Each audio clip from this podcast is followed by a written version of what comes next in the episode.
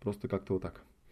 Так, ну окей. А, значит, э, еще раз тогда проговорю на всякий случай, да. 11 января. У нас с вами занятия сегодня до половины 10. То есть, в принципе, времени у нас полно. Вот. А, два с половиной часа. Да, ну где-нибудь посередине мы, наверное, сделаем а, перерывчик. Так, сейчас я тут себя скайп тоже уберу, чтобы он тут не подпрыгивал. Вот. А, перерыв, а сколько мне важно знать. Ну давайте где-нибудь посередине сделаем, если у нас сейчас, так, у нас с вами, сейчас я посчитаю, сделаю вычисление, да, если у нас 60 минут и 60 минут и 30 минут, значит у нас 150 минут. Если мы поделим пополам, получится э, где-то 75, через час 15 примерно, да? Вот. Ну, давайте мы сделаем перерыв с вами в 20.15 до 20.30. То есть я попробую до 20.15 э, основную теорию изложить, да, ну и потом у нас будет еще как раз час на то, чтобы поразбираться уже с более прикладными моментами. Так, спрашивают, включена ли запись. Вот этого я не знаю, мне никаких инструкций не давали по этому поводу. Но на всякий случай давайте проверим. Так. Включить запись. Хопа. Да, вот запись нажал. Спасибо, что напомнили. Но у меня была аудиозапись включена, да, но на всякий случай, пусть здесь тоже запись включена, кнопку я нажал. По крайней мере, у меня показывает, что запись включена. Так. Ну и, как видите, у меня название написано «Психотерапевтические методы в клинической психологии», написано ПЭТ. Вот, это я перманентно страдаю от того, что почему-то название моего метода никто не может нормально записать, но бог с ним. На самом деле метод, который я вам буду рассказывать, он сокращенно называется намного проще, он называется ПВО. Вот, не в честь э, противовоздушной обороны, а в честь того, о чем я сейчас вам буду рассказывать. Это говорящее такое сокращение, да, у которого есть некий смысл, и смысл это мнемонический. Вот. Но прежде чем я э, начну рассказывать, собственно, о методе, я хотел бы с вами э, немного времени посвятить тому, как вообще э, человеку, который к вам пришел, объяснять, что именно вы собираетесь с ним делать, как именно вы собираетесь ему помогать там и так далее, и так далее. Это на самом деле достаточно такой важный момент, без которого иногда вообще ничего не помогает, потому что какой бы человек ни был, все равно он приходит и он ожидает от вас ну, каких-то объяснений, а, кто вы, что вы, с чем вы работаете и как именно вы ему можете помочь. И может быть даже процентов на 50 на самом деле ваша эффективность как клинического психолога зависит от того, Э, насколько вы ему легко и понятно сможете донести э, свое, там, да, свое учение, скажем так. Вот.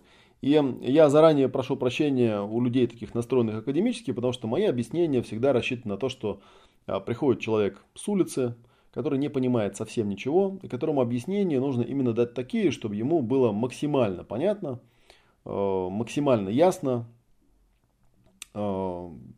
то, что вы собираетесь до него донести. То есть вы ему э, объяснять стараетесь максимально не академическими терминами, да, терминами максимально такими приближенными к обыкновенному словоупотреблению. Вот, и у нас есть определенные моменты, которых, без которых э, это объяснение не получится. Первое, что, пожалуй, нужно человеку объяснить, это, наверное, самое такое главное, один из основных моментов. Я сейчас надеюсь, что вы будете вести ну, конспектик, да, или записывать, чтобы вы могли потом задавать такие обоснованные вопросы, потому что у меня нет слайдов, я попытался слайды загружать, потом понял, что, ну, не знаю, как-то у меня не очень получается их загрузить, и там слайд, слайды какие-то кривые получаются, да, поэтому я буду рассказывать и показывать руками, да, вы, пожалуйста, записывайте и задавайте вопросы о том, что вы услышите. Первое, что я э, человеку обычно объясняю.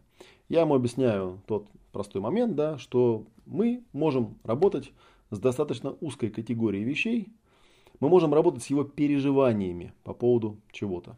Обычно, когда человек приходит, у него есть какая-то ситуация, или, как психологи говорят, запрос, да, и э, он хочет, чтобы что-то в его жизни изменилось.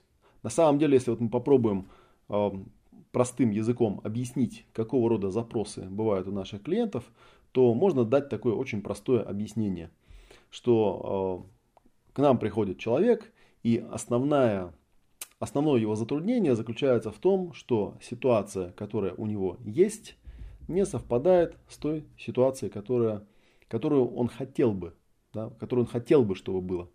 То есть, грубо говоря, э, реальность не совпадает с ожиданиями. Или реальность не совпадает с желаниями. То, что есть, не совпадает с тем, что он хотел бы, чтобы было. Да? Есть такой своего рода разрыв между этим. Вот. И если этот разрыв достаточно такой болезненный, э, достаточно такой неприятный, как бы, да, то вот, собственно говоря, именно это и а, обычно служит запросом. И, соответственно, все проблемы, которые человек нам формулирует, их на самом деле можно довольно легко классифицировать на очень простые э, категории. Категория номер один заключается в том, что у человека что-то есть, а хочется, чтобы этого не было. Это обычно негативные какие-то переживания, негативная какая-то ситуация, от которой человек хочет избавиться. Да, это нормальный запрос, когда человек к вам приходит, рассказывает что-то, э, выговаривает что-то там, да, из своей жизни и говорит, что он хочет от этого избавиться. И вариант номер два, когда человек приходит вам и говорит, что вот он хотел бы, чтобы что-то было, а на самом деле у него этого нет, да, и он хотел бы, чтобы это у него появилось. Ну и обычно то, что человек хочет, чтобы оно появилось, это какое-то позитивное переживание или какая-нибудь цель, да, или какое-нибудь достижение, которое он ну, хочет, чтобы оно как-то в его жизнь пришло, потому что до сих пор его пока еще нет. И вот. Э, вот такие две категории, да, когда что-то есть, а хочется, чтобы не было, и когда что-то нет, а хочется, чтобы было. Вот. Ну, если по-честному, на самом деле э, в любой ситуации есть оба эти элемента, конечно, да. То есть всегда, когда человек приходит с каким-то негативным переживанием, у него всегда есть что-то, от чего он хочет избавиться, изменить. Есть всегда то, э, к чему он хочет прийти. И э, мы в самом начале, когда с ним работаем, мы всегда вот эту рамку должны с ним проговорить. То есть мы должны, первое, достаточно подробно с ним поговорить и выяснить то, что есть. Есть разные способы проведения интервью, разные способы задавания вопросов, чтобы выяснить, что там с ним на самом деле происходит. Вот, мы на самом деле конкретно на моих вебинарах в это углубляться не будем. Я думаю, что у вас там достаточно методов будет оценки состояния э, клиента или пациента, который к вам приходит. Вот, но вы должны понимать, да, что общая идея это просто выяснить, что за ситуация у него имеет место быть, нежелательная, с которой вы будете работать. Это как бы такая точка А, да, есть точка Б. Это ситуация, в которую вы в итоге собираетесь прийти, и это создает так называемое структурное напряжение. То есть именно потому, что он хочет из этой точки А, то, что есть, прийти в точку Б, то, что должно быть, именно это и создает у него, собственно, желание прийти к какому-то специалисту да, и попросить, чтобы ему помогли. Помогли переместиться из точки А в точку Б. Это более-менее понятно, да? Дальше, следующее. Когда человек к вам приходит, он может вам описывать какую-нибудь ситуацию, которая на самом деле носит э, характер ситуации объективной. То есть это может быть ситуация из категории, там, я не знаю, у меня там э, соседи сверлят целый день стенку, вот я их ненавижу за это. Или он может вам рассказать, что, не знаю, у меня мама болеет, как бы, да, я от этого страдаю. Или он может сказать, у меня там, не знаю, коленка болит, я от этого мучаюсь. То есть он вам описывает ситуацию, которая существует объективно на физическом уровне, на таком уровне, где это может определить, там, не знаю, врач, э, Э, или просто наблюдатель какой-то. Да? Но если мы говорим про клиническую психологию, обычно речь идет о каких-то болезнях, о каких-то диагнозах. То есть он, например, бывал у врача, да, ему там поставили диагноз, он испугался этого диагноза, да, и он как-то запереживал там и так далее, но диагноз это объективный. То есть ему диагноз ставят э, не потому, что он там себе что-то надумал, накрутил, да, а потому что реально есть нечто измеримое, э, ну там какой-нибудь, не знаю, МРТ, да, или рентгеновский снимок, или еще что-то, что показывает ему, что у него что-то там происходит э, в теле, например.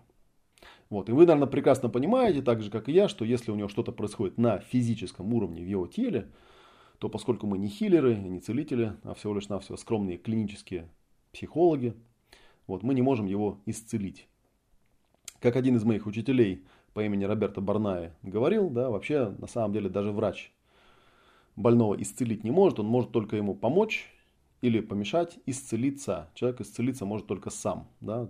Вот это вот интересный момент, да, потому что человек, в отличие от э, ну, предметов физических, от таких там, как телевизор или автомобиль или книжная полка, его нельзя отремонтировать, то есть взять просто и отремонтировать.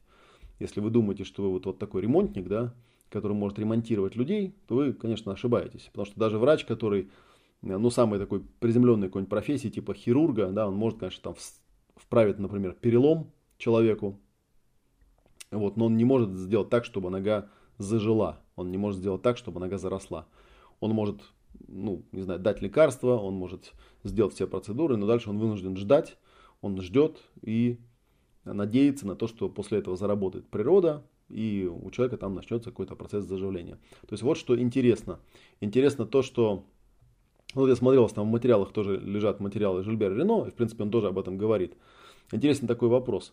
А почему интересно, э, если вот исходить из теории о том, что человек это просто такое, ну как бы существо, которое существует на физическом плане, имеет физическое тело, работающее по определенным физическим, биологическим законам, почему тогда, если мы применяем к нему определенный медицинский протокол, в некоторых случаях этот протокол срабатывает, а в некоторых случаях не срабатывает. Да? То есть в некоторых случаях человек выздоравливает, а в некоторых не выздоравливает. Да, ситуация это вроде бы одна и та же.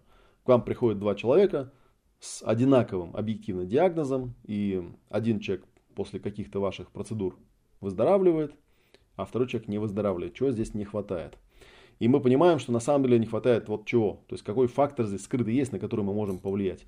А, это фактор, связанный с переживаниями человека, связанными с э, его состоянием или лежащее в основе этого состояния. То есть то, что называется еще по-другому эмоциональный конфликт. То есть то, что у меня есть какая-то ситуация, и, а я хотел бы, чтобы была какая-то другая ситуация, это еще не является гарантией того, что у меня будут какие-то неприятности от этого, правда ведь? То есть люди бывают разные. У меня там есть, не знаю, зарплата в 10 тысяч рублей, а я хотел бы, чтобы у меня было 100 тысяч рублей, да? То есть я по этому поводу совершенно не переживаю. А другой человек может очень сильно переживать. Может переживать, убиваться, потому что для него это является очень эмоционально таким заряженным чем-то. Да? И, соответственно, следующий фактор, который мы констатируем, это то, что мы работаем с так называемыми переживаниями. То есть с тем, как человек э, воспринимает и ощущает свою жизнь, и в частности э, с тем, как он воспринимает, ощущает свою жизнь в связи с тем диагнозом, в связи с тем объективным показателем, который, ну, вот, с которым он к вам пришел. Вот. И мы ему объясняем в самом начале, да, что мы работаем с эмоциональными переживаниями. И вот э, когда мы говорим, что мы работаем с эмоциональными переживаниями, для нас э, очень важную роль играет то, чтобы мы ему объяснили, что конкретно мы имеем в виду под эмоциональными переживаниями.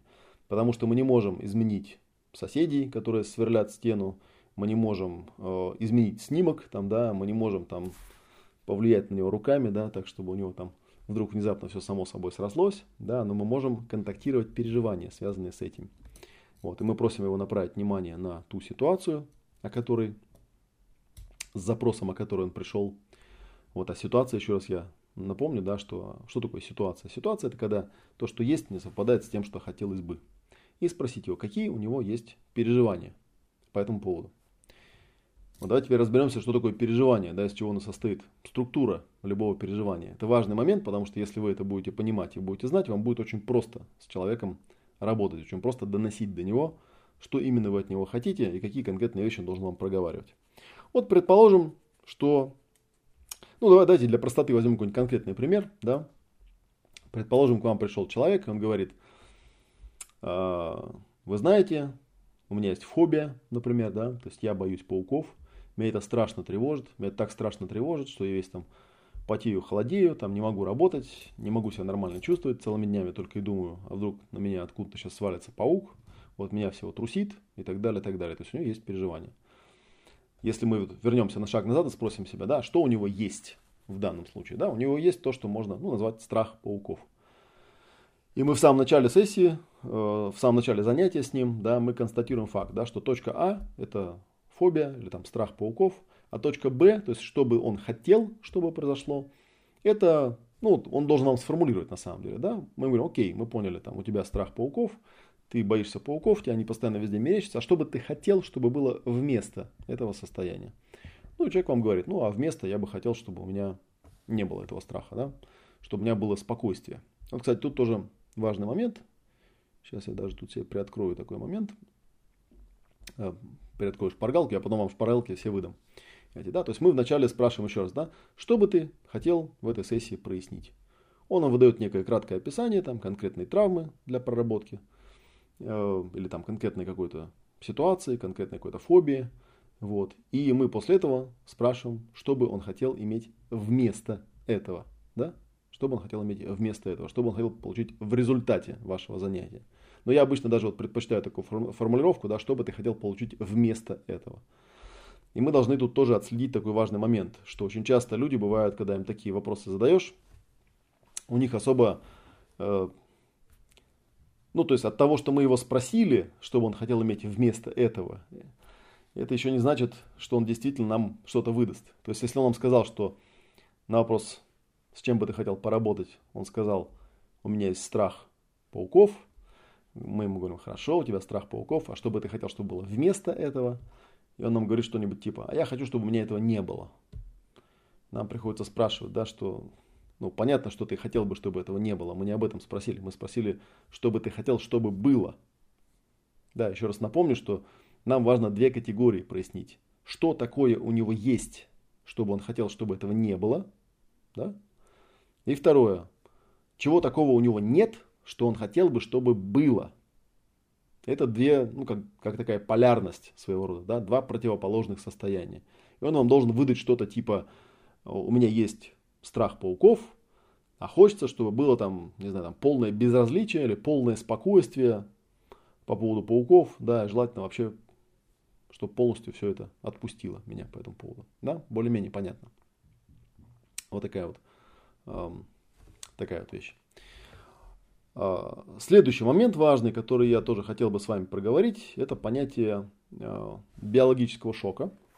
Вот это очень хорошо раскрывается на семинарах у, опять же, Роберта Барная, который у нас, кстати говоря, будет у нас в гостях здесь в Москве в конце февраля. Ну, это вы, наверное, и так знаете, без меня. Вот. И я вам дам сейчас свое описание того, как э, можно дать описание по категориям, что такое биологический шок, то есть что такое травма, которая дает человеку ну, какие-то последствия на уровне психики, на уровне физики там, и так далее. У Барна немножечко другое объяснение, вот, но тем не менее это будет очень полезно. И это на самом деле даже первая такая маленькая техника, она своего рода такая вводная техника, я ее называю 5 точек баланса. Смотрите, да, в конце января он, Алена пишет, да, у нас будет в конце января. Я там тоже, наверное, буду, может не на всех днях, но буду. А, что такое 5 точек баланса? А, это такие категории, а, опираясь на которые человек может комфортно и без последствий обрабатывать ситуации, которые у него в жизни возникают. Опять же, я напомню, вы меня простите, что я повторяю часто, да, но это очень важный момент, они очень простые. И мне хочется, чтобы они до вас вот именно а, хорошо дошли и прямо отпечатались да, у вас в мозгах, чтобы вы понимали, о чем я говорю. Ситуация это когда то, что есть, не совпадает с тем, что хотелось бы, чтобы было. То есть у человека получается, нарушается некая такая саморегуляция, и вот мы это называем ситуацией, когда человек отчетливо понимает, что он попал в какое-то такое состояние, где ему плохо, нехорошо, и он, в общем, даже не знает, как с этим, как с этим справиться. Да? И первая точка баланса, она как раз заключается в том, а, чтобы человек мог сказать себе в этот момент, стоп, у меня ситуация. Да? Стоп, то, что есть, явно не совпадает с тем, что я ожидал, оно явно меня как-то напрягает, и я признаю, что эта ситуация есть, да, она существует. Я называю эту точку баланса стоп, ситуация. Это важный момент, он входит в качестве такого ключевого элемента э, во многие э, техники, во многие такие э, подходы, которые я изучал, которые я использую. Вот. Ну, в общем и целом, все, что вам нужно знать про эту точку баланса, это то, что называется стоп-ситуация. Да? И она кажется, может быть, элементарной, но на самом деле далеко не каждый может это сделать. Вот у меня есть такой любимый писатель, или ученый, наверное, можно его правильно назвать, его зовут Альфред Коржибский, он написал книгу «Наука и здравый смысл», когда давно еще в 30-е годы. И у него эта точка баланса называлась отложенное реагирование, отложенная реакция. На самом деле, если вы эту точку баланса научитесь хотя бы отслеживать у себя, да, то есть попав в какую-то неприятность, не начинать там реагировать как сумасшедший, неадекватный человек, да, а просто говорить себе, стоп, у меня возникла какая-то ситуация, то этого будет уже во многом достаточно для того, чтобы намного позитивнее реагировать на все ситуации, которые с вами происходят. Более-менее понятно, да? Следующая точка баланса Это так называемое ощущение себя. Следующая точка баланса, вот я обычно когда показываю, прям загибая пальцы, да, большой палец, стоп, ситуация. Теперь указательный палец. Указательный палец это ощущение себя. Эта точка баланса можно назвать такое, да, там, как бы как точка опоры, что ли, да, как точка ощущения себя. Вот у меня есть ситуация, и в этой ситуации нахожусь я. Я вот сейчас чуть попозже, когда вам буду вернусь к теме, что такое биологический шок и как возникают последствия, вы увидите, что вот как раз эти две точки баланса, они в основном и э, выпадают первыми. То есть очень часто человек, попав в какую-то ситуацию, он не готов признать, что он в нее попал, он не готов признать, что... Что там с минусом? Что случилось? Почему минусы ставят люди? Плохо слышно? А, все окей. А, очень часто люди не могут поставить себя в середину этой ситуации, да, почувствовать себя, я это называю, да, почувствуйте себя и сказать, что да, эта ситуация, это не просто какая-то там абстрактная ситуация, эта ситуация происходит конкретно именно со мной, я нахожусь в центре этой ситуации.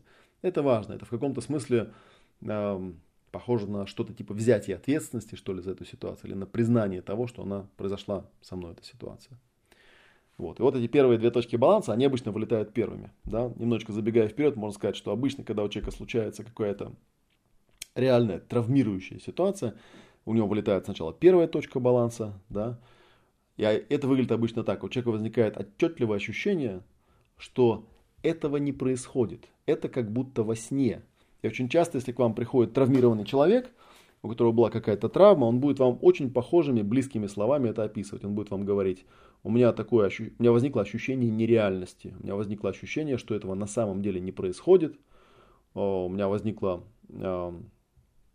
вот это вот ощущение, как будто это во сне и так далее, и так далее. Это означает, что он потерял первую точку баланса. Вместо того, чтобы принять и признать ситуацию, он ее интуитивно отвергает.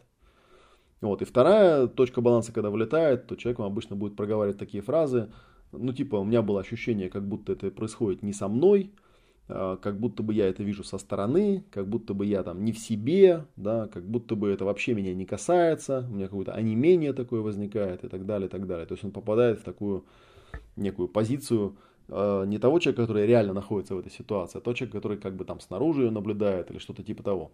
Да? Это тоже потеря точки баланса, потому что для того, чтобы мы могли с ним работать, нам нужно, чтобы у него первые две точки баланса были в порядке.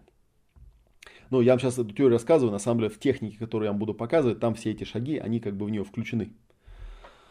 Вот, и вы их просто начнете проговаривать с человеком эти моменты, но вы должны сами знать, на что вы опираетесь. Итак, первая точка баланса – стоп-ситуация. Вторая точка – почувствуй себя в этой ситуации. Почувствуй себя в этой ситуации.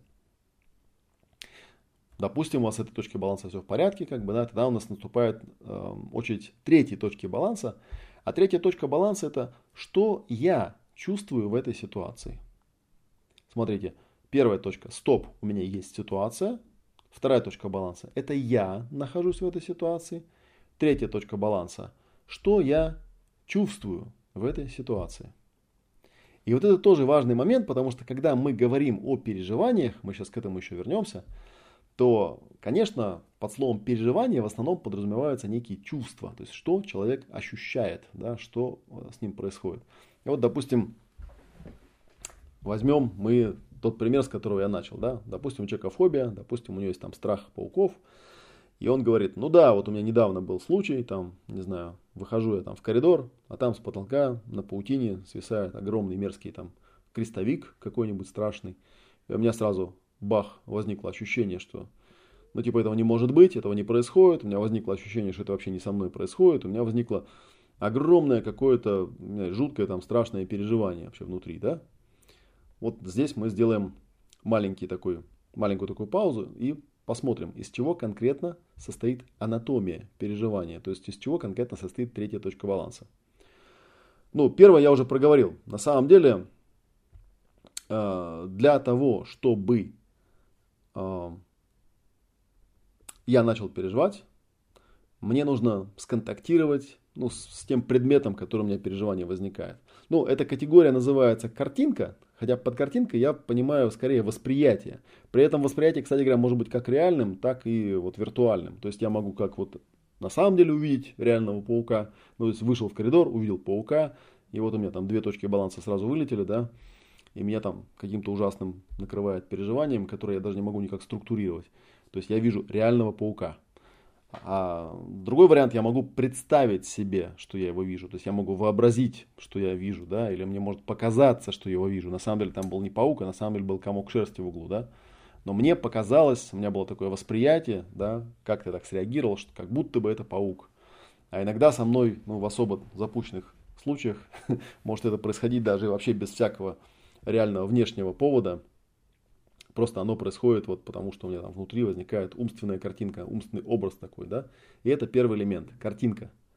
Для того, чтобы у человека было какое-то переживание, должна быть какая-то картинка, да. И обычно мы просим его там, например, закрыть глаза и притвориться, почувствовать, что там у него была за картинка, что там с ним на самом деле происходило. Э, то есть, куда он там попал, что он видит, да. А, следующий, да, вот представим себе, а, некая идеальная... Ну, понятно, что картинка сама по себе это еще не переживание, да, это только начало переживания, это только входная точка в переживание. Ну, там, увидел я этого паука, ну, вот я тоже вижу паука, вот, допустим, это вот сидит паук, или я воображаю, что он сидит, я же от этого не начинаю переживать, правильно? Не начинаю. То есть, само по себе это не переживание, само по себе это только входная точка. Вот. И э, в основном реакция начинается в теле. То есть я обычно, когда на семинарах рассказываю людям про переживания, э, я им говорю, ну, обычно, когда люди приходят на семинар, у них есть тела, и даже если я веду э, виртуальный семинар, как сейчас, да, вебинар, я почти уверен, гарантированно, да, что те люди, которые меня слушают, у них там есть какие-то тела, и большую часть переживаний у них связана с телами. И мы можем э, представить себе, ну, по контрасту, да, что такое переживание на уровне тела. Вот представьте себе некое идеальное состояние, в котором никаких переживаний нет. Обычно, когда вот, знаете, э, людей обучают какому-нибудь аутотренингу, их там кладут на кушеточку, просят закрыть глаза и просят почувствовать свое тело. Вот, и когда человек начинает чувствовать свое тело, ему, например, предлагают такое упражнение, очень часто встречающееся в разных школах, да, упражнение на, расслабление, где его просят представить себе, что его тело Э, наполняется теплом, что-то тепло расходится по ногам, расходится по рукам, там, да, по всему телу, становится тело теплым, теплеет. Вот, и что руки ноги тяжелеют, да, то есть расслабляются и так далее, и так далее. И это вот интересный момент. Он заключается в том, что если мы э, обычного человека попросим почувствовать свое тело, то парадокс заключается в том, что ну, мы все знаем, что такое тело, да, мы же взрослые образованные люди, мы видели в атласе, из чего тело состоит, э, что там всякие органы внутри, и кости, и мышцы, и прочее, прочее. Но на самом деле в нормальном, расслабленном, идеальном состоянии мы этого всего не чувствуем. А чувствуем мы именно вот то, что я только что описывал. Мы чувствуем тепло и тяжесть. Ну, некоторые люди, у которых есть еще такая хорошая способность к визуализации, да, они еще могут а, ощущать или как воспринимать там внутренним взором какой-то свет. Да, есть даже такой термин прямо вот э, в терапии. Свет, тепло и тяжесть. И мы понимаем, что в идеальном состоянии, когда я получаю от кого-то инструкцию почувствовать свое тело, я вот чувствую вот некую такую область, которая по форме примерно совпадает с моим телом, может быть чуть побольше моего тела. И эта область равномерно наполнена некой такой приятной субстанцией под названием СТТ, да, светло, тепло и тяжело, свет, тепло и тяжесть. Вот, и я ощущаю, что у меня все хорошо. Ну а теперь представьте себе, а теперь у меня появляется паук, да, такой, да, где-то. И у меня резко это состояние заканчивается, прекращается у меня это состояние. А, что же со мной происходит? Происходит, э, ну опять же, да, если вот вы там за мной сейчас следуете, пытаетесь себе это представить, происходит то, что у меня вот это вот ощущение приятное, оно резко изменяет свою природу. У меня в каких-то местах становится очень густо, да, какие-то ощущения возникают, так называемые телесные ощущения, а в каких-то местах становится пусто. Причем, если мы немножечко э, отвлечемся в сторону, да, вот интересный такой есть момент. Э, ученые проводили эксперименты, когда они брали разных людей, э, предлагали им притворяться, что они попадают в различные переживания, и раздавали им такую фигурку в виде контура человеческого тела, и просили там карандашиком э, нарисовать какое-нибудь там пятнышко в том месте тела, где у них, у них возникали наиболее интенсивные переживания, наиболее интенсивные ощущения, то есть где они сильнее всего сгущались да, скажем так.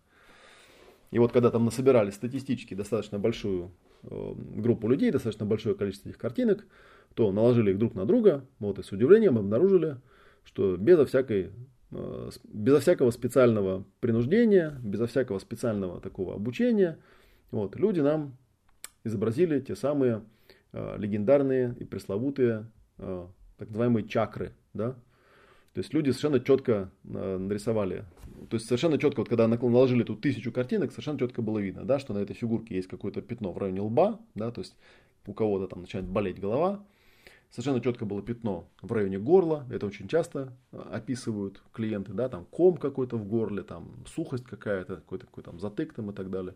Совершенно четко было пятно в районе сердца, да, сердечная чакра так называемая. Тоже мы это знаем, да, что-то там в сердце происходит. Следующее было пятно где-то в районе солнечного сплетения, то есть там где-то под ложечкой что-то такое подсасывает, да. Следующее пятно где-то было в районе пупка. Ну, это обычно считается, что чакр там 7 или 8, да, это обычно крайние чакры люди не чувствуют, но вот эти вот, да, там голова, раз, горло, два, сердце, три, солнечное сплетение, четыре, и живот, пять. Большинство людей ощущают совершенно четко, да, и там происходят какие-то вот эти вот телесные ощущения. На самом деле это знать не важно, да, просто я направляю ваше внимание, да, как нам можно сделать так, чтобы человек заземлился. И вот смотрите, он увидел паука, и у него там, допустим, в солнечном сплетении возник какой-то спазм непонятный, да, вот, а руки и ноги вдруг резко стали пустыми, и у него получается вот эта вот субстанция тепло и тяжесть у него резко как-то перераспределилась. Да, в каких-то местах ее стало очень много, там избыточно много, болезненно много, а в каких-то местах ее вообще не стало.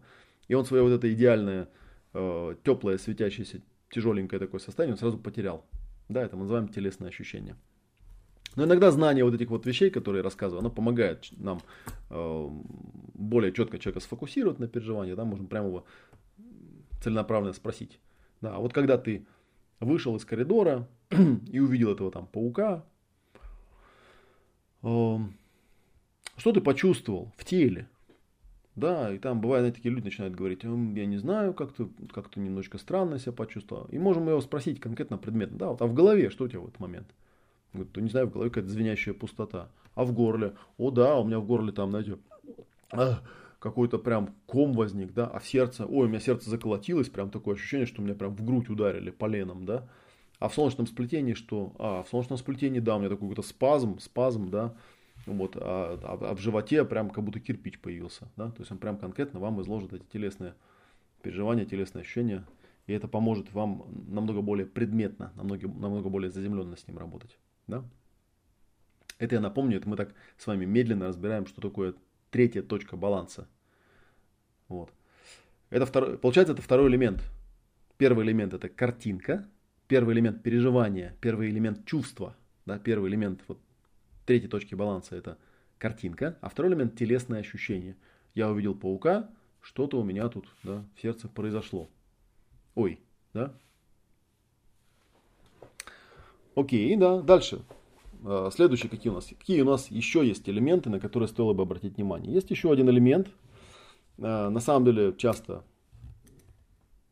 игнорируемый, а часто его даже а, почему-то отождествляют с телесными ощущениями, хотя это вовсе не телесное ощущение, этот элемент называется эмоция. Картинка, телесное ощущение, эмоция. Что такое эмоция? Э, есть очень много описаний эмоций, есть у меня свои вот авторские семинары. И, кстати, вот в ближайшем, ну вот в этом году у меня будет целый там большой блок, посвященный именно вот эмоциям, называется семинар «Ясные эмоции». Где мы подробно разбираем, что такое эмоции, смотрим на различные шкалы эмоций, смотрим на различные там структурные теории эмоций. Я вам чуть попозже, ну не сегодня, в следующих занятиях даже, возможно, подробнее покажу, как можно на практике показать, что такое э, эмоции, именно показать структуру, как они возникают. Они не просто так возникают, да, понятно, что они связаны с определенными вещами. Но есть такое очень простое определение, которое я э, даю людям, когда мне нужно объяснить, что такое эмоция. Я говорю, смотрите, вот когда у меня есть телесное ощущение какое-то, да, вот у меня там спазм в животе возник, например, да, ну или, допустим, я там голодный, да, это все телесное ощущение, то э, другой человек, ну вот в частности вы, например, да, вы сейчас не можете сказать, например, сытый я или голодный, там болит у меня живот или не болит, потому что это мое тело, и я его чувствую, да. И я даже, наверное, на основании этого склонен утверждать, да, поэтому я и утверждаю, что оно мое, потому что я его все-таки чувствую. Вот. Но если у меня возникает какая-то эмоция, да, например, я злиться начинаю, или раздражаться начинаю, или скучать начинаю, там, или еще что-то, то вы эту эмоцию можете достаточно хорошо почувствовать. То есть эмоция передается от расстояния, через расстояние, в отличие от ощущения. Вот как именно она передается, это уже вопрос немножко эзотерический, да, но тем не менее можем предположить, что это как некая такая энергия, которая излучается, потому что можно экспериментально показать, это довольно-таки несложно, что люди, даже самые такие не продвинутые, даже самые далекие от психологии, они эмоции очень даже неплохо понимают, очень даже неплохо воспроизводят. Более того, можно даже показать, что, например, если где-то в каком-то месте был какой-то человек, например, сильно злился, а потом ушел, то люди с определенным уровнем чувствительности могут даже прийти и почувствовать, да, что здесь на самом деле был кто-то, кто злился, вот, и хотя его сейчас здесь нет, все равно какая-то вот какая-то вибрация такая осталась. Вот, но в академической науке, если мы скажем, да, что эмоция это, например, энергия какая-то, да, это не очень приветствуется, потому что это так попахивает какой-то биоэнергетикой, да, биоэнергетика это такое табу, вот. И, в общем, короче говоря, поэтому немножко избегает. Хотя на самом деле, вот я просто по первому образованию физик, я вообще в слове энергия не вижу ничего плохого. Вот энергия, если вы вспомните среднюю школу немного, что такое энергия? Энергия – это способность совершать работу. Это буквальное определение из учебника физики. Да, энергия – это способность совершать работу. То есть перемещать там 1 килограмм массы, 1 метр расстояния там, в течение там, какого-то времени. Нет, в течение какого-то времени это будет уже мощность, да, а если просто вот 1 килограмм на 1 метр, там это будет какой-то джоуль, по-моему, да, то есть это единица измерения энергии. Так вот, если мы говорим, что эмоция это энергия, то у нас возникает такое очень-очень простое, э, говорят, от эмоцию бессознательного нет защиты, говорят. Ладно, я потом на вопрос отдельно отвечу. Сейчас, секундочку.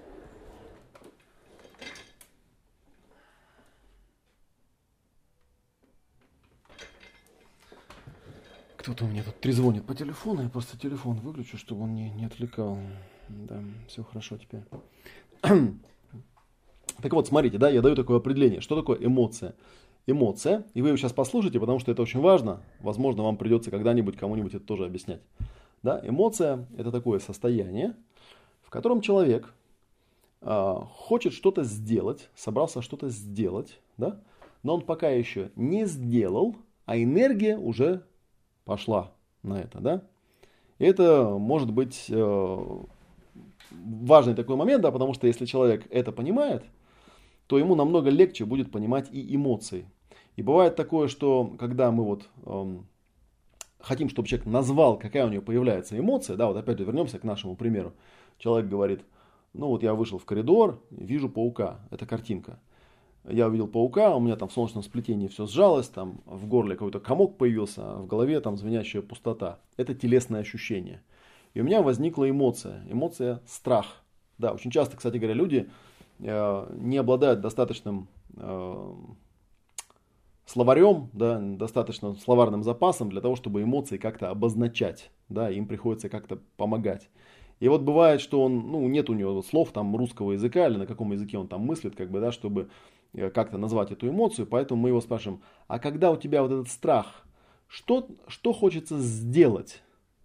Да, он говорит, ну хочется там сжаться и замереть, да, то есть сжаться и замереть. Вот такой вот страх, когда хочется сжаться и замереть, потому что страх бывает разный. Бывает страх, когда хочется там, не знаю, убежать так, чтобы пятки мелькали. Бывает такой страх, когда хочется заорать со всей силы, да, бывает страх, когда хочется сжать и умереть там и так далее. Это все разные виды страха. Да, и нам важно, чтобы он именно поименовал это так, как он это внутри ощущает, потому что мы потом с этим будем работать, мы потом по этому описанию будем отслеживать, изменилось его состояние или не изменилось, да, ну вы понимаете. Окей, вот, поэтому такое даем определение. Да, и мы еще знаем, что действительно, вот мне тут пишут, да, что вполне себе научно говорит про эмоцию, как про вибрацию разного качества, ну слава богу, да, у нас эмоции все-таки уже стали более-менее э, хорошо исследовать, что эмоция, в отличие от ощущения, это что-то, что передается через расстояние, оно ощущается другими людьми, Да, если, например, это эмоция страха, то, наверное, она будет связана с каким-то желанием ну, вот, убежать или, допустим, там, замереть и сжаться. А если это, допустим, будет эмоция злости, то ее можно почти однозначно ассоциировать, например, с желанием напасть, атаковать и разрушить. Да, то есть там есть вполне какое-то понятное действие, которое в основе этой эмоции лежит. Вот, и, кстати говоря, вот эту вот теорию можно развить, и из нее там развить структурную теорию эмоций. Я вам уже обещал там в следующих занятиях э, чуть-чуть поподробнее расскажу, потому что это очень важный момент. Нам важно, чтобы человек научился все это идентифицировать, называть, описывать с тем, чтобы мы могли с ним эффективно работать, эффективно какие-то проводить процедуры, там, техники и процессы. Итак, получается, смотрите, какой у нас эм, подборка получилась. Да? Первое это картинка, то есть восприятие. Картинка может быть реальная или умственная. Второе – это телесное ощущение, что-то с телом у человека происходит. Третье – это эмоция, и эмоция очевидным образом все-таки отличается от телесного ощущения. Вот. Хотя я даже давал такое определение, потому что в русском языке есть еще слово «чувство». Иногда возникает такой вопрос, да, чем эмоция отличается от чувства? Да? И вообще, зачем это взяли слово, оно латинское, да, когда в русском языке есть нормальное русское слово «чувство». На самом деле, э, насколько я понимаю терминологию, насколько я это ощущаю, чувством – называют смесь ощущения с эмоцией. И у меня даже было такое смешное определение, что чувство, вот когда а, эмоция попадает в тело, да, то появляется чувство. А когда чувство выходит наружу, вот появляется эмоция. Да? То есть, когда мы свои чувства выражаем наружу, то это называется эмоциями. А когда эмоции попадают внутрь тела, то называется чувствами. Можно даже вот предположить, да, что где-то интуитивно это вполне себе понятно, да, что чувства это эмоции, которые локализованы в теле. Вот. А, а чувства, которые выходят наружу, да, вот они, они как бы в пространстве находятся. То есть эмоции больше связаны как бы с пространством. Когда мы говорим про эмоции, мы больше все-таки имеем в виду пространственное какое-то там, да, в том числе донесение этого до других людей. А когда мы говорим про чувства, мы все-таки про внутренний какой-то мир больше говорим. Ну, насчет там чувства более длительное я поспорил бы, да, то есть эмоции тоже бывают длительные. И кроме того, это ни в одном словаре не найдешь такое дело. Я просто, ну, нам, нам что важно? Нам важно, чтобы а, когда человек нам будет выгружать свои переживания, чтобы он полностью их выгрузил, да, то есть нам не так важно, что, чтобы он там прям четко разделил там ощущения, чувства от эмоций, нам важно, чтобы он ничего не потерял. Поэтому смотрите, картинка, телесные ощущения, эмоции. Вот. И есть еще один последний элемент, который, конечно, в любом переживании присутствует. А, хоть, может быть, человек этого не осознает, это мысль. Да? Что-то еще человек успевает подумать, наверное, иногда. Не всегда. У меня такое ощущение, что не всегда это происходит, и не со всеми, когда человек попадает в какие-то ситуации. То есть, опять же, вот вернем, вернемся в наш пример виртуальный. Увидел я паука, это картинка, у меня сжалось сердце, это ощущение, у меня появился страх, желание там замереть и э, замереть и не двигаться, да, это эмоция. Вот, и у меня возникает мысль, да, какая-нибудь. Причем нас интересует не то, что там мысли такого аналитического характера, когда я начинаю думать там, о, паучок, там, да, там вида такого-то, да, какой он интересненький, да, а нас интересуют мысли такого негативно-оценочного характера. То есть, когда человек думает, ну все, вот пришел мне конец, да, типа, или какой кошмар, какой ужас, какая мерзкая тварь, там, да, сейчас я, наверное, умру. Вот что нас больше всего интересует. Вот. И, собственно говоря, если вы теперь посмотрите на любое переживание, то увидите, что вот эти четыре элемента, картинка, телесное ощущение, эмоция и мысль, они полностью описывают любое переживание. Они его полностью раскладывают по полочкам. Картинка, ощущение, эмоция, мысль. Я не знаю, можете вот со мной даже попробовать поспорить, как бы, да, а что еще, собственно, может быть в переживании? Эти четыре элемента полностью его описывают. Более того, если опять же, там макнуться в разного рода альтернативные классификации, можем даже догадаться, да, что картинка там это вода, ощущение это земля, да, эмоции это огонь, ну а мысль это ветер, да, то есть это какие-то четыре первичные стихии, на которые раскладывается любое переживание. Я не знаю, там имели в виду, имели ли в виду древние китайцы именно это или что-то другое имели в виду, но у меня есть такое ощущение, что они метафорически описывали то же самое. Да, вот четыре таких эмоции, да, э, четыре таких элемента переживания. я очень часто, когда человеку рассказываю, что такое переживание, я ему даже даю такую, ну, прям аббревиатуру. А, К, Т, О, Э и М. Да? Кто М получается? Картинка, телесное ощущение, эмоция, мысль. Пять букв. Да? Кто М? Вот, вы ее можете запомнить, потому что она, возможно, даже в некоторых шпаргалках, которые я буду давать, она прям встречается, да, там типа, там попросите клиента сформулировать, кто М там этого переживания. Так вот, на самом деле, зачем нам это нужно? Потому что, возвращаемся к нашей теории, да, мы рассказывали-то, э, рассказывал-то я про третью точку баланса. Еще раз вспомним, да, их. Надеюсь, я вас цифрами не запутал, потому что люблю все считать. Первая точка баланса. Стоп, ситуация. Да, и нужно увидеть, что это за ситуация, там, изложить ее на уровне наблюдения, на уровне того, что есть. Просто принять ее, да, она есть. Вторая точка баланса. Эта ситуация происходит со мной. Почувствовать себя в этой ситуации, без избегания, да, поместить себя в центр ситуации, сказать, да, эта ситуация происходит со мной. Вот третья точка баланса – это что я чувствую. А чувствую я кто М, да? Чувствую я картинку, ощущение, эмоцию, мысль, да? То есть это переживание, которое со мной происходит. Это третья точка баланса. Я уже говорил, да, то есть когда у человека происходит биологический шок, у него эти три точки ну, вылетают одновременно. Да? Первое, этого не происходит, этого не может быть. Вторая, это происходит не со мной. Потеря третьей точки баланса выражается в том, что человек начинает неконтролируемо переживать какие-то ну, кошмарные переживания, которые он даже не может назвать, которые он не может ни выговорить, ни идентифицировать. В общем, нет никакого у него способа взять их, э, ну как-то взять, да, как-то вот проконтролировать там и так далее. Да, обычно это описывается как некая абсолютно неконтролируемая волна, там, да, там, не знаю, припадок истерический, там, да, то есть человека накрывает. Или вариант бывает такой, что человек, наоборот, полностью отключается от, твоих, от своих переживаний, да, и он вообще ничего не может почувствовать, да, у него возникает такое эм, холодная отключенность, холодное безразличие, то есть потеря полная контакта со своими ощущениями.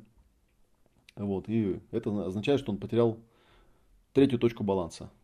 Когда мы с человеком работаем, нам важно, чтобы он по ходу сессии по возможности максимально полно выгружал нам свои картинки, телесные ощущения, эмоции, мысли по поводу той ситуации, в которой он оказался. Понятно, да? Третья точка баланса. Если мы человека с этими тремя точками баланса ознакомили, он через них нормально прошел, то есть он к нам пришел и говорит, да, у меня есть вот такая-то ситуация – он ее описывает, да, он говорит, да, в этой ситуации нахожусь лично я, он это понимает, он это чувствует, ощущает это, себя в центре этой ситуации. И он говорит, да, у меня в этой ситуации такие-то там картинки, ощущения, эмоции мысли, он их тоже выгружает, он их проговаривает, то тогда мы можем добраться с ним до четвертой точки баланса, и она, наверное, самая интересная из этих точек, и самая трудно идентифицируемая по опыту, Потому что я обычно тоже вот рассказываю такую историю. У меня когда давным-давно на одном из первых семинаров живых, которые я проводил, была такая ситуация, когда я подумал, ну, дам-ка я людям такое простое и понятное упражнение, как можно любое переживание разложить вот по точкам баланса, каждую точку баланса как-то проговорить, да, поставить на место и тем самым получить изменение состояния в позитивную сторону. Да, и вот я вам говорю, ну вот возьмите какой-нибудь конфликт первым делом, да, и просто опишите, что там конкретно предметно произошло, то есть в чем конкретно состоит ситуация. С этим заданием большинство участников справились легко. А второе было задание, ну теперь почувствуйте, что в этой ситуации находитесь именно вы, то есть вы ее описываете не как наблюдатель, а как вот именно участник, который находится в центре этой ситуации, она происходит именно с вами, то есть мы не занимаемся там пустым каким-то анализом да, или умствованием, нет, мы именно описываем ситуацию как участники этой ситуации. Окей, да, то есть люди описали там себя в этой ситуации, почувствовали себя в этой ситуации, описали, какие там были они, это тоже несложно. Следующее было задание выгрузить все переживания, которые у них в этой ситуации возникли. То есть там эмоции, ощущения, мысли, картинки, то есть все то, что у них там внутри вот возникло в ответ на эту ситуацию. Да? Это тоже сравнительно несложное задание, да, можно его сделать, можно его выгрузить. Вот, это нам уже дает э, ну, некий такой некую точку контроля. Да?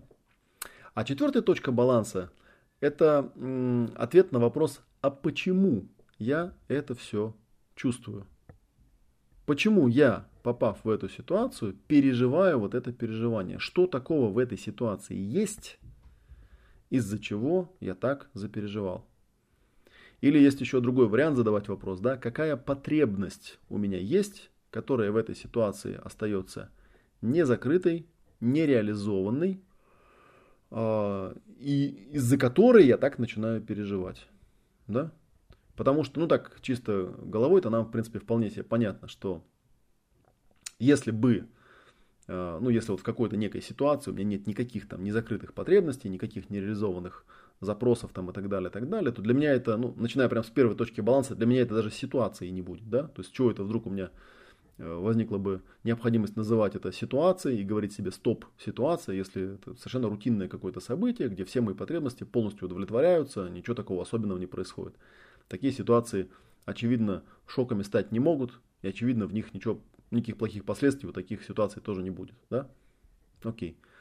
И вот я предложил людям, когда они выгрузили первые три, да, ответить на вопрос номер четыре, да, а какая есть потребность, что такое есть внутри у них, из-за чего э, они, ну, так переживают. И тут у меня вся группа дружно зависла, да, то есть они сели так и сказали, а, а что бывает вообще? От чего? И вот, и я вместо того, что у меня было написано в плане семинара, я вдруг э, понял, что надо теперь взять и попробовать разобраться, а что вообще, в принципе, бывает у людей. И мы с ними стали составлять список возможных потребностей. Да?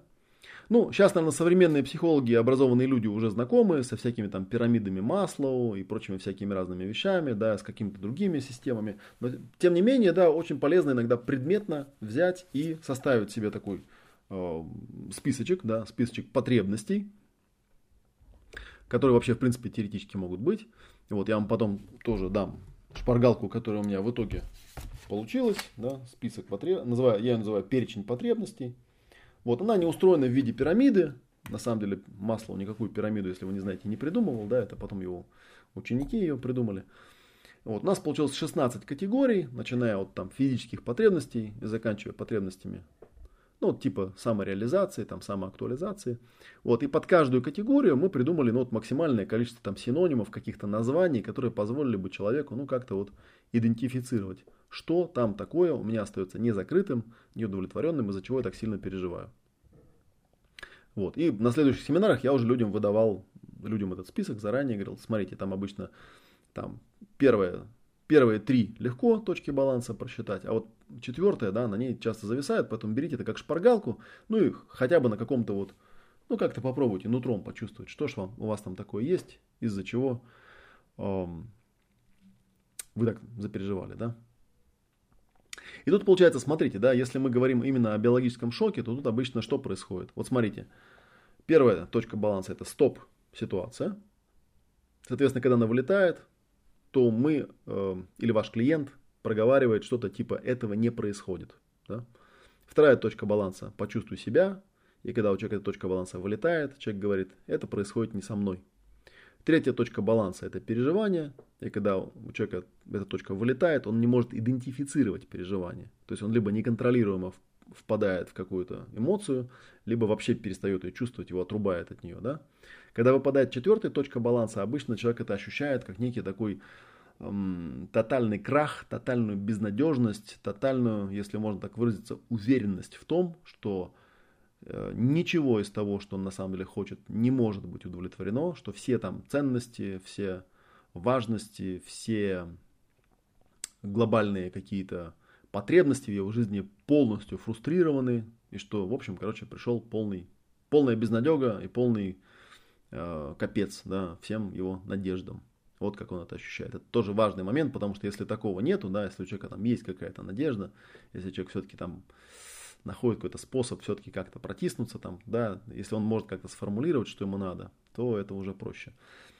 А, или бывает еще ситуация, ну вот как на семинаре у меня было, да, что человек на самом деле даже толком сформулировать это не может. То есть он как бы на уровне переживания он ощущает, что что-то пошло не так, как хотелось бы.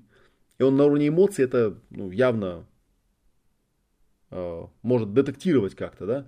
А если ему спросить, э, если его спросить, если ему задать вопрос, а что бы ты хотел, чтобы произошло, то он либо вам выдаст какую-то, ну, такую отговорку, ну, типа из серии «я хотел бы, чтобы этого не было», а, либо он просто на этом зависнет, да, и он вот будет в таком неком изумлении. Меня, кстати, по этому поводу есть тоже такая смешная байка, она Э, это был на одном из семинаров, на одном из семинаров, который уже позже происходил, э, когда я уже давал людям шпаргалку. То есть я даю обычно такой список эмоций, тоже шпаргалку, да, чтобы людям было проще эти эмоции именовать. Я им даю список эм, потребностей, чтобы было проще вот эту вот эм, четвертую точку баланса идентифицировать. И рассказал им сам процесс. И вот на следующий день одна из участниц – она вот буквально приходит ко мне прям со слезами на глазах и говорит мне, Олег, я вам так благодарна, я вам так благодарна. Я вот вчера просто эту список потребностей повесила на стену и э, вот просто смотрела на него и плакала. Смотрела и плакала, да. И я, я спрашиваю, а что там такого в этом списке-то, что смотрела и плакала? И она мне говорит, я вам сейчас попробую объяснить. Э, смысл в чем? Э, ну, я, в общем, истеричка, она мне говорит, да. Ну, в том смысле, что мне всегда это все говори, говорили другие люди, там, и муж бывший говорил, там, и второй муж бывший говорил, и третий муж бывший говорил. Вот, и дети мне мои тоже говорят, и родители говорят, и мне говорят, Света, ты истеричка, да. Вот, и я, в принципе, с ними даже соглашаюсь. Потому что э, обычно, когда что-то происходит такое, что мне не нравится, я начинаю кричать, я начинаю эмоционировать, я проявляю вот, ну, вот весь там, спектр эмоций, какие только на белом свете существуют. Вот. И я никогда себе не задавал вопрос, а что я хочу, чтобы произошло? Какая моя потребность остается неудовлетворенной, из-за которой я испытываю вот эти все эмоциональные пертурбации? А вчера я посмотрел на этот список, и я поняла, что в этом списке все потребности, все какие есть, они все у меня неудовлетворенные. Все без исключения. Вот. И я плакала, потому что я наконец-то, да, там на каком-то, ну я не знаю, сколько ей там было лет, там, да, может ей лет 35 было или 40, там, наконец-то я впервые в жизни поняла, что именно у меня не удовлетворено, то есть что именно у меня э, там не закрыто, что именно у меня болит. Потому что, как вы понимаете, да, если, человек не пони... если сам человек не может внутри себя это как-то идентифицировать, то у него он в безвыходном состоянии. Да? Окей, у него есть ситуация, которой лучше бы не было. Окей, это происходит с ним, а лучше бы с ним не происходило. Окей, он нахлобучил какими-то эмоциями, да. Но эти все вещи более-менее решаемы. Там ситуацию можно как-то все-таки принять, себя можно все-таки как-то почувствовать, эмоции можно как-то идентифицировать. Но вот если ты не знаешь, что ты хочешь, чтобы было, и какая потребность в основе этого вот желания лежит, то ты не можешь ты не можешь делать самого главного, да, то есть ты никогда не доберешься до пятой точки баланса. Вот я еще раз теперь проговорю, да, чтобы у вас была линеечка выстраивалась. Да? Первая точка баланса – стоп-ситуация. Вторая точка баланса – почувствуй себя. Третья точка баланса – что я переживаю. Четвертая точка баланса – почему я это переживаю, да, какая у меня потребность есть. И пятая точка баланса – вот, а пятая, пятая точка баланса, она, э, ее можно по-разному называть, да, я ее обычно называю или выбор, или решение, иногда запрос. Смысл пятой точки баланса – это когда человек осознает, что конкретно нужно сделать. Иногда это какое-то физическое действие, иногда это какой-то запрос к окружению, иногда это какой-то запрос к самому себе для того, чтобы эта ситуация полностью вернулась ну вот как бы в состояние, чтобы она перестала быть ситуацией, да, то есть что конкретно нужно предпринять, какой конкретно выбор или движение нужно сделать для того, чтобы эта ситуация была полностью улажена. Для этого, конечно, нужно сначала пройти через дебри первых четырех точек баланса. То есть нужно сначала принять ситуацию, потом принять, что эта ситуация есть, потом понять, какие там у тебя эмоции и чувства, потом понять, какие у тебя потребности. И когда ты все вот это понимаешь, тогда ты можешь сказать себе, ага, теперь-то я понимаю, что для того, чтобы ну как-то ситуацию вырулить в сторону желаемой, мне нужно сделать то-то и то-то или мне нужно, чтобы кто-то другой сделал то-то и то-то, и я понимаю, что нужно пойти и попросить его об этом. Да? Вот пять точек баланса. Вот, и, соответственно, кстати говоря, если мы говорим, опять же, о биологическом шоке, вот исходя из... Эм, ну, кстати, правильный, правильный вопрос задали, да, в случае с пауком, какая потребность. Сейчас мы на этом примере попробуем разобрать, да, чтобы у нас был какой-то пример.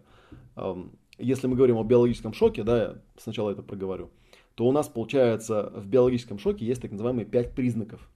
Вот, возможно, вам какую-то другую версию этих признаков уже рассказывали, да, но вот из пяти точек баланса они совершенно четко видны. Первый признак биологического шока, человек говорит, этого не происходит. У меня такое ощущение, что этого не происходит, или этого не может происходить. Второй признак биологического шока, да, это происходит не со мной. То есть у человека деперсонализация такая происходит, да, то есть это происходит не со мной, это не я, как будто во сне все происходит и так далее. А, третье, это вот э, связанное с эмоциями, да, человека либо накрывает неконтролируемые эмоции, либо у него идет эмоциональное обледенение такое, да, и он перестает эти эмоции ощущать. Четвертое, это, как я уже жил, крах и фрустрация всех надежд на то, что Э, что-то очень важное для него, что оно хоть как-то может вообще исправиться, воплотиться, у человека тотально пропадает всякая надежда. Вот. А последняя точка баланса, да, это, понимаете, человек, он не остров, да, в океане, да, человек живет в социуме, да, и поэтому даже если он потерял все четыре точки баланса, у него все равно остается внешняя э, возможность обратиться за внешней помощью, какая-то внешняя помощь, да, внешние люди, то есть он может обратиться за помощью. И поэтому одним из дополнительных признаков биологического шока это такое ощущение изоляции. Обычно человек это воспринимает как невозможность кого бы то ни было а, попросить о помощи, да, то есть как-то к нему обратиться, это называется изоляция, да, она обычно, да, изолированное переживание, то есть человек ощущает, что, а что смысл-то, а кого просить-то, о чем просить. Поэтому, когда случается, например, какое-нибудь э, стихийное бедствие, да, и там, допустим, погибают люди, то обязательно туда отправляют психологов, вот. И у психологов у них обычно первое задание, оно очень-очень простое. Им говорят, этих людей нельзя оставлять одних. Нужно обязательно прийти и с ними о чем-то разговаривать. Неважно даже о чем. Пусть они что-то с вами говорят, чтобы у них не было ощущения изоляции. Пусть даже у них там будет ощущение полной безнадеги, пусть у них будет ощущение эмоционального обледенения, пусть у них будет деперсонализация там и так далее. Это, наверное, на первом этапе шока это ну, этого никак не избежать, оно есть, да, но если мы дадим им пятую точку баланса, если мы им дадим возможность не быть в изоляции, а как-то во внешний мир что-то из себя выговаривать, там, да, не, неважно даже уже о чем, о каких-то своих внутренних переживаниях, то рано или поздно мы сможем, зацепившись за эту точку, себя вывести в нормальное состояние. Вот. А если мы говорим о проработке какой-то, да, то пятая точка баланса это как такой итог. Да, если вот спросили, да, насчет паука. Вот теперь давайте попробуем через эти точки провести, э, через эти пять точек баланса провести ситуацию с пауком. Вот, я уже говорил, да, что на самом деле это уже само по себе некая такая техника, техника такого личного баланса, назовем ее пять точек баланса. Она заключается в том, что мы можем человека или в реальной ситуации, да, в реальном времени, или в ситуации, когда он притворяется, что он вернулся куда-то там в прошлое, попросить его э, вот мысленно представить себя в этой ситуации и пройтись по каждой из пяти точек баланса. Да? Итак, паук. Да? Я боюсь пауков, у меня фобия. Да? Первое. У нас стоп-ситуация. Мы человеку говорим, э, найди где-нибудь в прошлом эпизод или притворись почувствовать эпизод, где ты очень сильно испугался паука. Да? Нам это важно, да, человек находит какой-то эпизод, да, он находит там, может быть, в этом эпизоде какой-то пиковый момент, где у него там произошло, мы говорим, окей, стоп, ситуация, да, такая ситуация есть. А, или мы можем его спросить иногда, да, а что должно произойти, чтобы ты испугался? Он говорит, ну, для этого нужно там выйти в коридор и увидеть паука, например, да, то есть он себе воображает эту ситуацию. Воображаемые ситуации, они работают, кстати говоря, не менее эффективно, чем ситуации реальные. Это тоже важно для вас знать, но я это потом еще отдельно тоже проговорю. Окей, это первая точка баланса, да, то есть мы нашли и приняли, признали ситуацию, да. Потом мы можем его попросить, допустим, ну вот в некоторых техниках, в частности в нашей технике, просят человека положить руку на середину груди, да, и почувствовать в этой ситуации себя, там представить, что это я в этой ситуации, я там не со стороны наблюдателя как-то это воспринимаю, а это именно я в этой ситуации. Прямо вот почувствовать себя. Так, уже две точки баланса поставили на место, да. Следующий будет этап, да. А теперь опиши, Какие у тебя возникают переживания? Вот ты вышел в коридор, это ты вышел в коридор, и вот ты видишь этого паучищу, что ты переживаешь. Его просят максимально, полно выгрузить, выговорить все, все, все переживания. Да? И при этом мы можем ему помогать. Мы можем ему напомнить, что переживания все легко классифицируются на четыре категории. Это картинки, там, какие у тебя картинки возникают, когда ты увидел этого паука. И он говорит, а мне там возникает картинка, как он в горло мне вцепился, и на лицо мне прыгнул, там, и глаз мне высосал. Я не знаю, что там у людей возникает, которые пауки, пауков боятся. Есть у нас кто-нибудь, кто пауков боится? Расскажите нам, что вы там переживаете.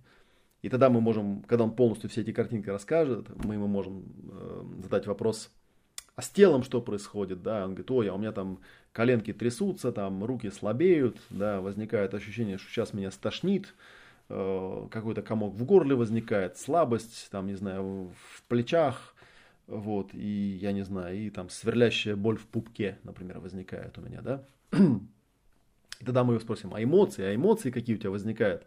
А он нам скажет, «А у меня возникает дикий леденящий ужас, там, да, желание, там, не знаю, исчезнуть, испариться, там, да, вот что у меня возникает на уровне этого, на уровне эмоций. Тогда мы его спросим, а мысли, мысли какие у тебя возникают? Он скажет, ну, мысли у меня возникают, до чего же я ненавижу вообще, я не знаю, там, пауков или самого себя за то, что я боюсь пауков. Какая же это дрянь вообще, зачем вообще там э, боженька придумал такое мерзкое существо, как паук. Вот. И мы убеждаемся в том, что он полностью все эти переживания выгрузил. Как только он их выгрузил, он их назвал, все, точка баланса у него уже стоит. Он эти переживания назвал, да, он держит их за хвост, а не они его, да. Вот. Дальше у нас потребность, да, вот, кстати, интересный вопрос. А какая потребность? На самом деле, э, поскольку я сам пауков не боюсь, я не знаю, какая потребность, да, но мы можем попросить человека, вот смотри, вот ты у нас все выгрузил, а что ты так боишься-то? Что у тебя там такое есть, там, в теле, в сознании, в пространстве, что нужно тебе, да, почему это так важно, да, вы знаете, есть, люди, у них там, у меня был один знакомый, например, ну, пауков, э, ну, разводил, у него в банках там жили всякие тарантулы и прочие всякие птицееды, и вот, и они такие, знаете, приятные, такие мохнатенькие, лазят по тебе, вот, такие очень прикольные, да, и он их очень любил, да, фотографировал, развлекался этими пауками, да, почему у тебя вот такая вот ужас-то возникает, что тебе надо, вот. Ну, на самом деле, если вы посмотрите, я вам сейчас вот после, сейчас уже пора делать перерыв, я вам после перерыва дам э, список потребностей, да, иногда бывает просто по списку потребностей проходит, человек вдруг говорит, но у меня ощущение, что, не знаю, какой-то, не, мне нужна безопасность, я не могу себя чувствовать в безопасности, когда у меня под ногами ползают, ползают такие твари, у меня возникает ощущение, ну, жуткой опасности какой-то, да, а потребность у меня в безопасности, вот. Если он правильно все назвал, да, то его немножечко отпустит.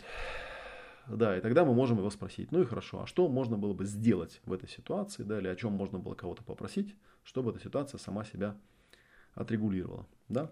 И иногда бывают, но это правда не психотерапия, да, это объективное улаживание ситуации. Иногда бывает, что достаточно человеку проговорить вот эти вот пять точек баланса, как он понимает, что, ну да, что-то как-то этот страх, он на самом деле не обоснован, и на самом деле он ни на чем не стоит, да, и можно, в общем, сделать глубокий вдох-выдох и все это отпустить и на этом успокоится, как бы, да, его отпустит. Но такое, конечно, происходит не всегда, это только э, небольшая категория ситуаций. Но тем не менее, вот сейчас мы с вами э, вот сделаем перерыв, как бы, да, и я хочу, чтобы вы вот запомнили несколько таких важных стабильных данных, да. Это первое про переживание, что переживание раскладывается на четыре категории. Картинка, телесное ощущение, эмоция и мысль. И что у нас есть пять точек баланса, потеря которых дает нам 5 признаков наличия у человека биологического шока. Да? То есть человека, когда у него нет шока, да, он совершенно спокойно говорит, да, у меня случилась такая-то ситуация, да, она случилась со мной, ну, окей, я там немножечко разозлился, да, потому что была потребность, чтобы все это было исправлено. Я пошел и сказал Васе, чтобы он все это исправил. Все. И никакого биологического шока у него не возникает при этом, да. Вот, а если у него там какая-то из этих точек вылетает, может, могут вылететь все пять, да, или какие-то несколько из них, то у него возникает уже вот признаки того, что у него есть биологический шок. Если у него все пять, то это уже 100% биологический шок. И тогда, к сожалению, он попадает в ситуацию, где он может чем-нибудь заболеть. Да? А почему это происходит и что с этим делать, мы поговорим с вами после перерыва. 15 минут перерыв сейчас тогда. Сейчас у нас 20.17, значит в 20.32 мы с вами встречаемся, я опять появлюсь в эфире. Давайте, все, перерыв.